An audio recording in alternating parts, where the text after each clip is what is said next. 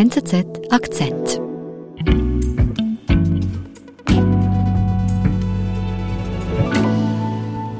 Ich war einfach wirklich frappiert davon, dass die Polizei in den USA, vor allen Dingen in Texas, Hypnose als Verhörmethode einsetzt. Man hat jetzt seit Jahren und vor allen Dingen im letzten Jahr so viel von Polizeigewalt, Amtsmissbrauch, Black Lives Matter gehört, aber davon hatte ich wirklich noch nie gehört und das fand ich wirklich sehr interessant. Augenzeugen unter Hypnose setzen und sie dann befragen. Diese umstrittene Verhörmethode kann schlimme Konsequenzen haben. Andreas Mink von der NZZ am Sonntag erzählt uns die Geschichte von Charles Flores.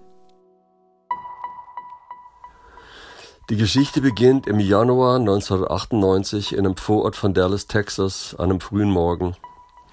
Da dringen zwei Männer ein in das Haus einer Frau, deren Sohn in Drogengeschäfte verwickelt war. Die beiden Männer geraten in ein Handgemenge mit der Frau und sie wird dabei von einem von den Männern erschossen.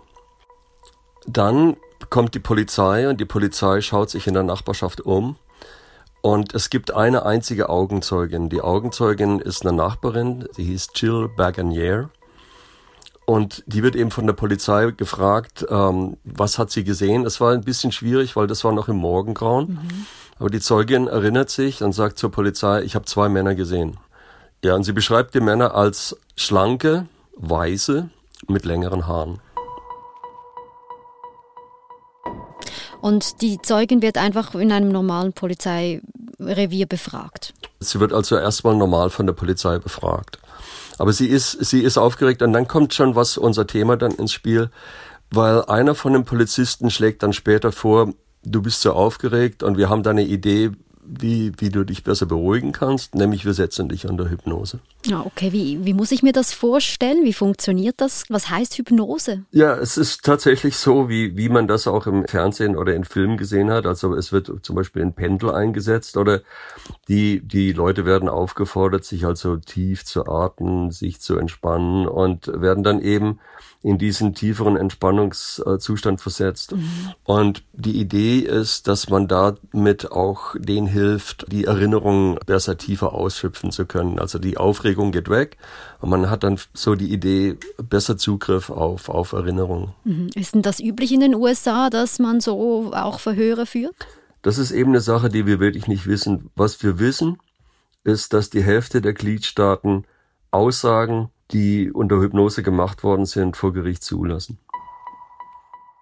Jetzt erinnert sich also diese Zeugin unter die einzige Zeugin unter dieser Hypnose an zwei weiße Männer. Wie geht es dann weiter in diesem Fall?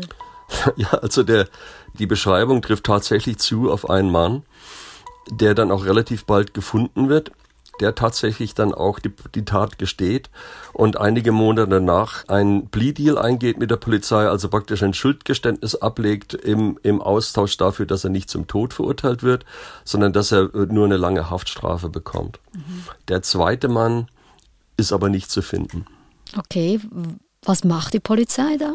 Ja, die Polizei ist dann erstmal frustriert und sie haben dann auch die einzige Zeugin nochmal befragt, unter Hypnose gesetzt, aber die hat dann eben auch diese Unterhypnose die Beschreibung wiederholt. Und sie hat so eine Zeichnung diktiert, einem Polizeizeichner, wo sie also praktisch dann sagt, so, so sah der aus, ja, der hat lange Haare, der war weiß, der hat einen Bart gehabt. Und die Polizei kommt also auch nach einem ganzen Jahr von Ermittlungen nicht weiter und steckt in der Sackgasse. Mhm. Gibt es denn da keine weiteren Verdächtigen? Es gab in dem Bekanntenkreis oder auch in dem Kreis, mit dem der, der Mörder, der, der geständig gewesen ist, gab es einen Menschen, der hieß Charles Don Flores.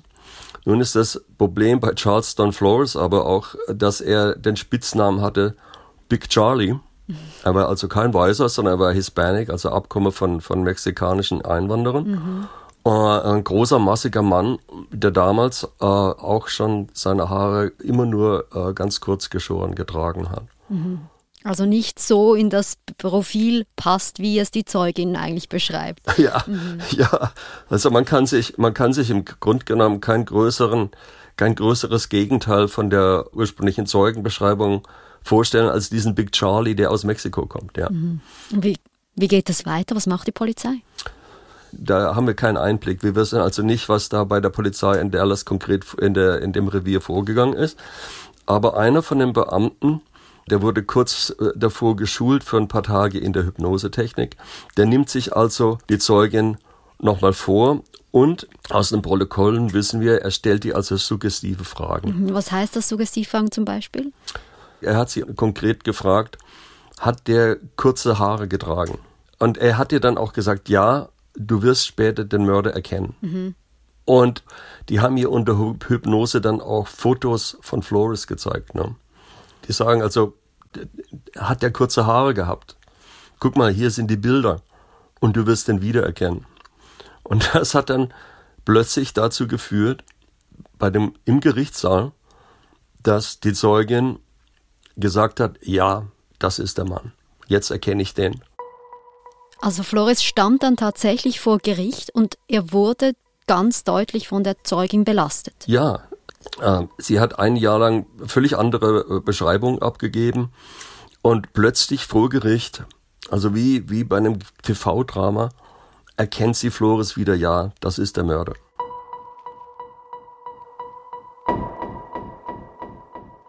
if you have bad eyewitness testimony, and they're hmm. learning more and more that eyewitness testimony is not all that good. Andreas, wen hören wir hier? Wer ist das?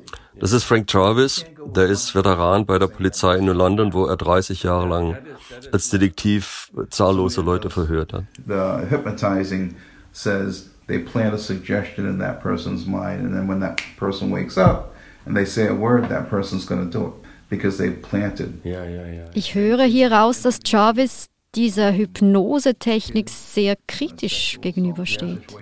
Ja, er findet es völlig fahrlässig und unprofessionell und eben auch aus dem Grund, weil schon bei einer normalen Befragung Augenzeugen extrem unzuverlässig sein können. Und, und die Hypnose potenziert das praktisch noch. Ne? Okay, so I always Hm. Was hat er dir denn erzählt? Wo liegen die Schwierigkeiten?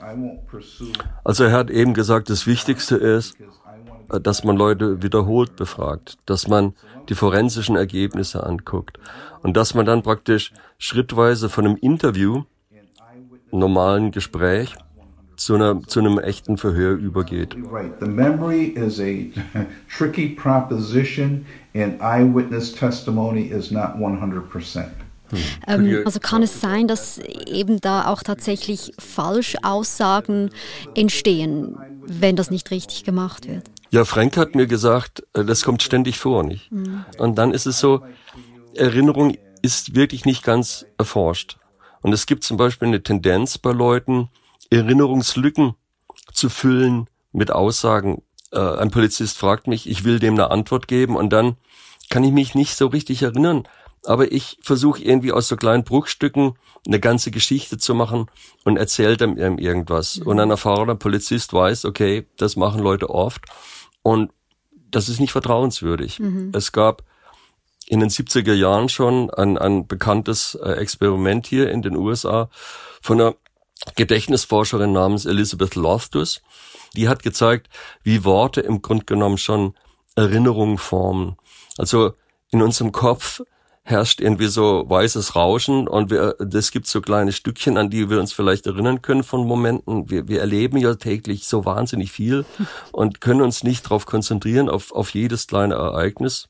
Plötzlich werden wir danach gefragt, aha, da sind zwei Autos ineinander gefahren. Und dann Loftus hat gefragt, ähm, wie schnell ist denn dieses eine Auto in das andere hineingecrashed, hineingerauscht? Und die andere Formulierung war, können Sie mir den Kontakt zwischen diesen beiden Fahrzeugen beschreiben? Hm. Und bei der ersten Formulierung, wo das Wort Crash drin ist, waren die Geschwindigkeitsbeschätzungen von Zeugen immer deutlich höher als bei der zweiten Formulierung. Mhm. Das heißt also, mit falschen Fragen können wie in diesem Sinne Erinnerungen kreiert werden, die gar nicht wirklich Erinnerungen sind. Jetzt aber spezifisch bei der Hypnose. Was ist da jetzt noch das Problem? Also, es ist offensichtlich so, dass schon bei einer normalen Befragung, der Suggestivfrage, Erinnerungen prägen, Erinnerungen verändern, neue Erinnerungen schaffen kann. Und bei der Hypnose ist es eben so, dass der Effekt noch sehr viel stärker ist. Mhm. Also unter dem Einfluss von Suggestivfragen werden die neuen Erinnerungen so stark und die Leute sind so stark davon überzeugt, dass sie davon überhaupt nicht mehr abrücken wollen. Es sind plötzlich sind sie ganz felsenfest sicher, so ist das gewesen. Mhm. Also wie die Zeugin, die plötzlich glaubt, sich zu erinnern, der Mann hatte kurze Haare und eben nicht lange. Ja, genau. Mhm. Wie geht die Geschichte weiter? Also es ging so weiter, dass 1999 äh, die Zeugin erkennt plötzlich Charles Flores als den zweiten Mann und Flores wird tatsächlich zum Tod verurteilt. Also da entscheidet eine Jury tatsächlich, der Mann muss in die Todeszelle. Aufgrund einer Zeugin, die unter Hypnose gestellt wurde. Ja, und jedenfalls, ich habe mit seiner Anwältin telefoniert und die hat mir gesagt, es gibt auch ein Alibi. Hm. Und ähm, sie war die einzige Zeugin. Und aufgrund dieser Aussage wird Flores tatsächlich zum Tod verurteilt. Und hier ist auch noch wichtig, dass der andere Mann hatte ja bereits die Tat gestanden. Mhm. Er hat gesagt, er hat geschossen und es wurde nur ein Schuss auf die Frau abgefeuert. Ne? Mhm. Und er, er, wurde, Flores wurde eben als, als, als Komplize angeklagt und trotzdem dann zum Tod verurteilt. Gibt es denn in den USA viele solche Urteile, die aufgrund von Zeugenaussagen unter Hypnose, dass Menschen zum Tode verurteilt werden? Es gab's anscheinend vor allem in Texas. Es gab es auch in ein paar anderen Gliedstaaten. Aber in Texas wissen wir sicher, dass ungefähr 15 Leute zum Tod verurteilt worden sind aufgrund von Aussagen äh, von Zeugen unter Hypnose. Und von den 15 Leuten sind, glaube ich, elf schon hingerichtet worden. Hm. Und wie sieht das in den ganzen USA aus? In den ganzen USA ist es so, dass mindestens die Hälfte der Gliedstaaten, und da ist es interessant, dass es eben auch liberale Gliedstaaten wie zum Beispiel Connecticut, dort ist es zumindest grundsätzlich, erkennen Gerichte Aussagen an, die unter Hypnose gemacht worden sind. Aber ist das, das muss doch auch enorm umstritten sein. Das kann ja nicht sein. Ja, das ist das Interessante bei dem Flores-Fall, nicht? Also, in Texas ist es ein umständliches Prozedere, Leute wirklich auf den elektrischen Stuhl oder in, im Floß droht wohl eine, eine tödliche Induktion zu bringen. Und erst 2016 hat der Staat praktisch diese, diese Hinrichtung von Flores ansetzen wollen. Und dann gab es eine, eine Berufung von so einer Anwältin und das hat relativ große Schlagzeilen gemacht. Und dann ist die Politik aufgewacht. Es haben sich zuerst ein paar demokratische Politiker dafür eingesetzt, dass man diese Praxis irgendwie untersucht und abschafft.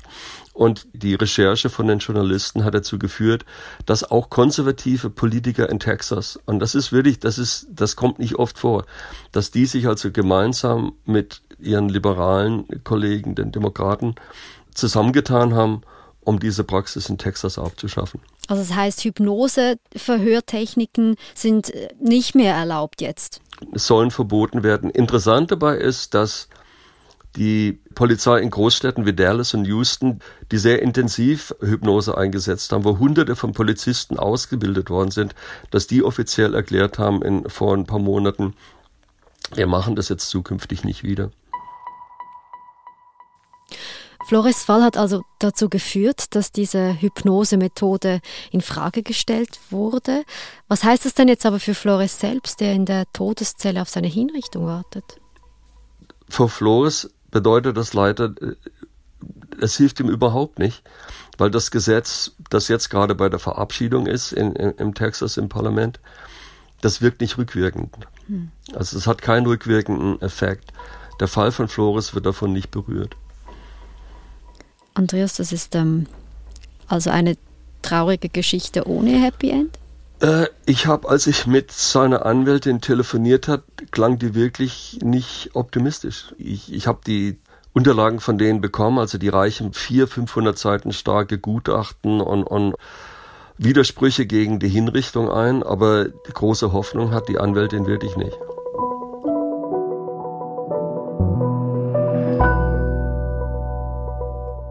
Andreas, vielen Dank für das Gespräch. Ja, vielen Dank. Bis bald. Das war unser Akzent. Ich bin Nadine Landert. Bis bald.